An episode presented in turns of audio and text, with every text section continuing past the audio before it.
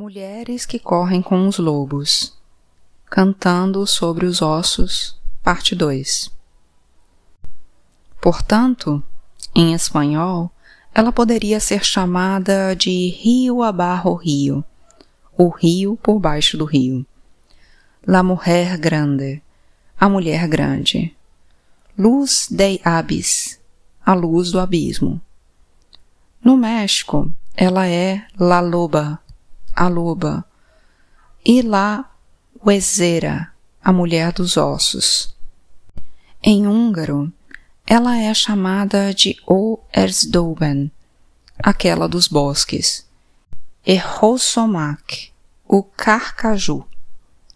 No idioma navarro, ela é Nacherri, Asta, a mulher-aranha que tece o destino dos humanos e dos animais, das plantas e das rochas. Na Guatemala, entre muitos outros nomes, ela é a humana de niebla, o ser da névoa, a mulher que vive desde sempre. Em japonês, ela é a Mater Azul Omikami, a força espiritual, que gera toda a luz, toda a consciência. No Tibete, ela é chamada Dakini, a força da dança que produz a clarevidência dentro das mulheres. A lista continua, e ela continua. A compreensão dessa natureza da mulher selvagem não é uma religião, mas sim uma prática. Trata-se de uma psicologia em seu sentido mais verdadeiro. Psique, psique, alma, Olohi ou Logos, um conhecimento da alma. Sem ela, as mulheres não têm ouvidos para ouvir o discurso da sua alma ou para registrar a melodia dos seus próprios ritmos interiores. Sem ela, a visão íntima das mulheres é impedida pela sombra de uma mão, e grande parte dos seus dias é passada num tédio paralisante ou então em pensamentos ilusórios. Sem ela, as mulheres perdem a segurança do apoio da sua alma. Sem ela, elas se esquecem do motivo pelo qual estão aqui. Agarram-se às coisas quando seria melhor afastarem-se delas. Sem ela, elas exigem demais, ou de menos, ou nada. Sem ela, elas se calam quando de fato estão ardendo. A mulher selvagem é seu instrumento regulador, seu coração, da mesma forma que o coração humano regula o corpo físico. Quando perdemos contato com a psique instintiva, vivemos num estado de destruição parcial, e as imagens e poderes que são naturais à mulher não têm condições de pleno desenvolvimento. Quando são cortados os vínculos de uma mulher com sua fonte de origem, ela fica esterilizada e seus instintos e ciclos naturais são perdidos, em virtude de uma subordinação à cultura, ao intelecto ou ao ego, dela própria ou de outros. A mulher selvagem é a saúde para todas as mulheres. Sem ela, a psicologia feminina não faz sentido. Essa mulher não domesticada é o protótipo de mulher. Não importa a cultura, a época, a política, ela é sempre a mesma. Seus ciclos mudam, suas representações simbólicas mudam, mas na sua essência ela não muda. Ela é o que é, e é um ser inteiro. Ela abre canais através das mulheres. Se elas estiverem reprimidas, ela luta para erguê-las. Se elas forem livres, ela é livre. Felizmente, por mais que seja humilhada, ela sempre volta à posição natural.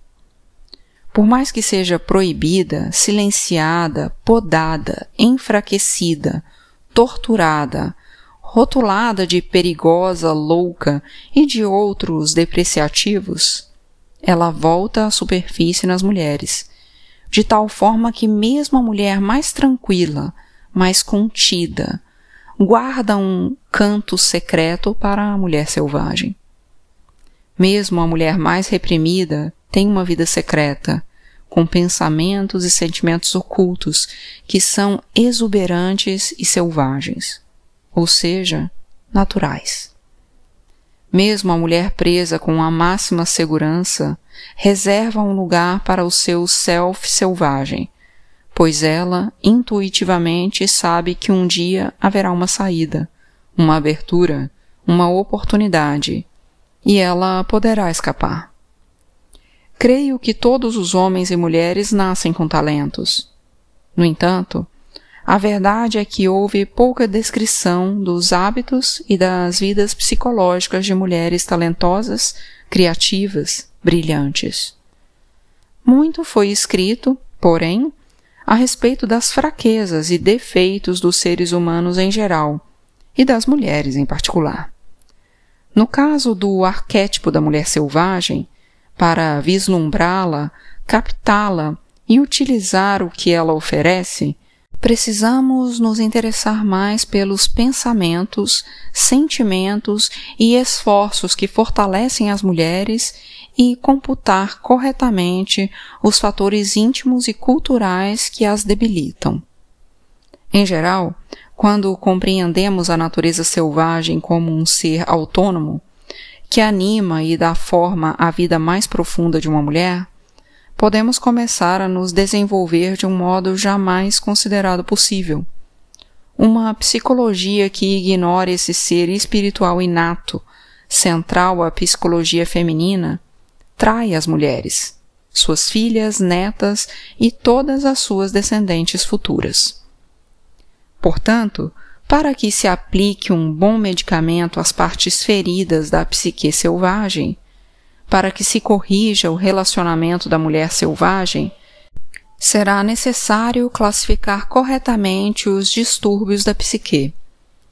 Embora, na minha profissão clínica, disponhamos de um bom manual estatístico e diagnóstico e de um considerável volume de diagnósticos diferenciais, bem como de parâmetros psicanalíticos que definem a psicopatia através da organização, ou a falta da mesma, na psique objetiva e no eixo ego-self, existem ainda outros comportamentos e sentimentos típicos que, a partir do sistema de coordenadas da mulher, descrevem com impacto qual é o problema. Quais os sintomas associados aos sentimentos de um relacionamento interrompido com a força selvagem da psique? Sentir pensar ou agir segundo qualquer um dos seguintes exemplos representa ter um relacionamento parcialmente prejudicado ou inteiramente perdido com a psique instintiva profunda. Usando-se exclusivamente a linguagem das mulheres, trata-se de sensações de extraordinária aridez, fadiga, fragilidade, depressão, confusão de estar amordaçada, calada à força, desestimulada.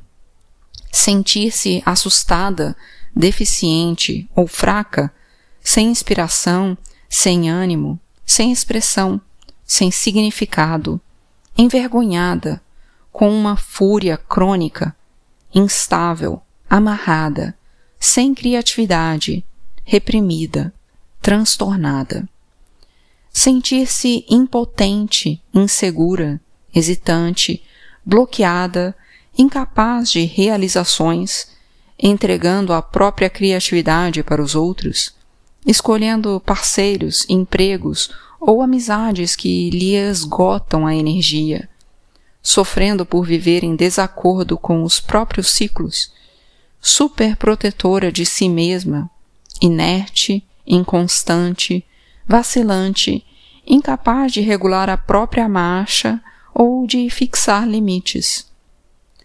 Não conseguir insistir no seu próprio andamento, preocupar-se em demasia com a opinião alheia, afastar-se do seu Deus ou de seus deuses, isolar-se da sua própria revitalização, deixar-se envolver exageradamente na domesticidade, no intelectualismo, no trabalho ou na inércia, porque é esse o lugar mais seguro para quem perdeu os próprios instintos. Recear aventurar-se ou revelar-se, temer procurar um mentor, mãe, pai, temer exibir a própria obra antes que esteja perfeita, temer iniciar uma viagem, recear gostar de alguém ou dos outros, ter medo de não conseguir parar, de se esgotar, de se exaurir, curvar-se diante da autoridade, perder a energia diante de projetos criativos, encolher-se, humilhar-se, ter angústia, entorpecimento, ansiedade. Ter medo de revidar quando não resta outra coisa a fazer. Medo de experimentar o novo, medo de enfrentar, de exprimir sua opinião, de criticar qualquer coisa, de sentir náuseas, aflição, acidez, de sentir-se partida ao meio, estrangulada, conciliada e gentil com extrema facilidade, de ter sentimentos de vingança, de ter medo de parar, ter medo de agir, contar até três repetidamente sem conseguir começar, ter complexo de superioridade, ambivalência e, no entanto, não fosse por isso, ser completamente capaz em perfeito funcionamento. Essas rupturas são uma doença não de uma era, nem de um século, mas transformam-se em epidemia a qualquer hora e em qualquer lugar onde as mulheres se vejam aprisionadas, sempre que a natureza selvática tiver caído na armadilha. Uma mulher saudável assemelha-se muito a um lobo, robusta, plena, com grande força vital, que dá a vida, que tem consciência do seu território, engenhosa, leal, que gosta de perambular. Entretanto, a separação da natureza selvagem faz com que a personalidade da mulher se torne mesquinha, parca, fantasmagórica, espectral. Não fomos feitas para ser franzinas, de cabelos frágeis, incapazes de saltar, de perseguir, de parir, de criar uma vida.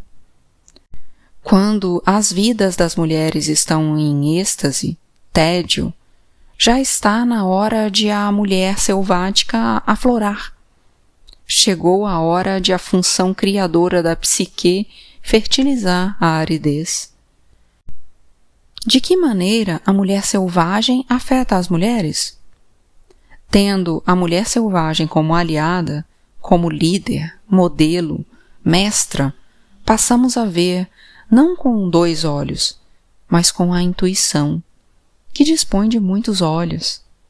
Quando afirmamos a intuição, somos, portanto, como a noite estrelada. Fitamos o mundo com milhares de olhos. A mulher selvagem carrega consigo os elementos para a cura. Traz tudo o que a mulher precisa ser e saber. Ela dispõe do remédio para todos os males. Ela carrega histórias e sonhos, palavras e canções, signos e símbolos. Ela é tanto o veículo quanto o destino. Aproximar-se da natureza instintiva não significa desestruturar-se, mudar tudo da esquerda para a direita, do preto para o branco, passar o oeste para o leste, agir como louca ou descontrolada não significa perder as socializações básicas ou tornar-se menos humana. Significa exatamente o oposto. A mulher selvagem possui uma vasta integridade. Ela implica delimitar territórios, encontrar nossa matilha, ocupar nosso corpo com segurança e orgulho, independentemente dos dons e das limitações deste corpo falar e agir em defesa própria, estar consciente, alerta, recorrer aos poderes da intuição e do pressentimento inato às mulheres, adequar-se aos próprios ciclos, descobrir aquilo a que pertencemos, despertar com dignidade e manter o máximo de consciência possível.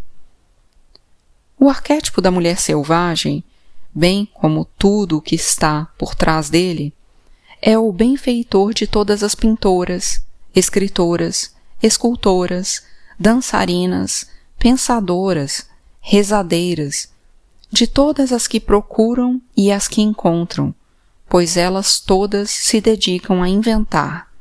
E essa é a principal ocupação da mulher selvagem. Como toda arte, ela é visceral, não cerebral. Ela sabe rastrear e correr, convocar e repetir. Ela sabe sentir, disfarçar e amar profundamente. Ela é intuitiva, típica e normativa. Ela é totalmente essencial à saúde mental e espiritual da mulher. E então, o que é a mulher selvagem? Do ponto de vista da psicologia arquetípica, bem como pela tradição das contadoras de histórias, ela é a alma feminina. No entanto, ela é mais do que isso. Ela é a origem do feminino. Ela é tudo o que for instintivo, tanto do mundo visível quanto do oculto. Ela é a base. Cada uma de nós recebe uma célula refulgente que contém todos os instintos e conhecimentos necessários para a nossa vida. Ela é a força da vida, morte e vida. Ela é incubadora. Ela é intuição, avidência, é a que escuta com atenção e tem o coração leal. Ela estimula os humanos a continuarem a ser multilingües, fluentes no linguajar dos sonhos, da paixão e da poesia. Ela sussurra em sonhos noturnos. Ela deixa em seu rastro no terreno da alma da mulher um pelo grosseiro e pegadas lamacentas. Esses sinais enchem as mulheres de vontade de encontrá-la, libertá-la e amá-la. Ela é ideias, sentimentos, impulsos e recordações. Ela ficou perdida e esquecida por muito, muito tempo. Ela é a fonte, a luz, a noite, a treva e o amanhecer. Ela é o cheiro da lama boa, e a perna traseira da raposa. Os pássaros que nos contam segredos pertencem a ela. Ela é a voz que diz: por aqui, por aqui. Ela é quem se enfurece diante da injustiça. Ela é a que gira como uma roda enorme. É a criadora dos ciclos. É a procura dela que saímos à noite. Ela é a raiz estrumada de todas as mulheres. Ela é tudo que nos mantém vivas quando achamos que chegamos ao fim. Ela é a geradora de acordos e ideias pequenas e incipientes. Ela é a mente que nos concebe. Nós somos seus pensamentos. Onde ela está presente? Onde se pode senti-la? Onde se pode encontrá-la? Ela caminha pelos desertos, bosques, oceanos, cidades, nos subúrbios e nos castelos. Ela vive entre rainhas, entre camponesas, na sala de reuniões, na fábrica, no presídio, na montanha da solidão. Ela vive no gueto, na universidade e nas ruas. Ela deixa pegadas para que possamos medir nosso tamanho. Ela deixa pegadas onde quer que haja uma única mulher que seja solo fértil. Onde vive a mulher selvagem? No fundo do poço, nas nascentes, no éter do início dos tempos. Ela está na lágrima e no oceano. Está no câmbio das árvores que zune à medida que cresce. Ela vem do futuro e do início dos tempos vive no passado e é evocada por nós. Vive no presente e tem um lugar à nossa mesa. Fica atrás de nós numa fila e segue à nossa frente quando dirigimos na estrada. Ela vive no futuro e volta no tempo para nos encontrar agora. Ela vive no verde que surge através da neve, nos caules farfalhantes do milho seco no outono, ali onde os mortos vêm ser beijados e para onde os vivos dirigem suas preces. Ela vive no lugar onde é criada a linguagem. Ela vive da poesia, da percussão e do canto. Vive de semínimas e apojaturas, numa cantata, numa sextina e nos blues. Ela é o momento imediatamente anterior àquele em que somos tomadas pela inspiração. Ela vive num local distante que abre caminho até o nosso mundo. As pessoas podem pedir evidências, uma comprovação da existência da mulher selvagem.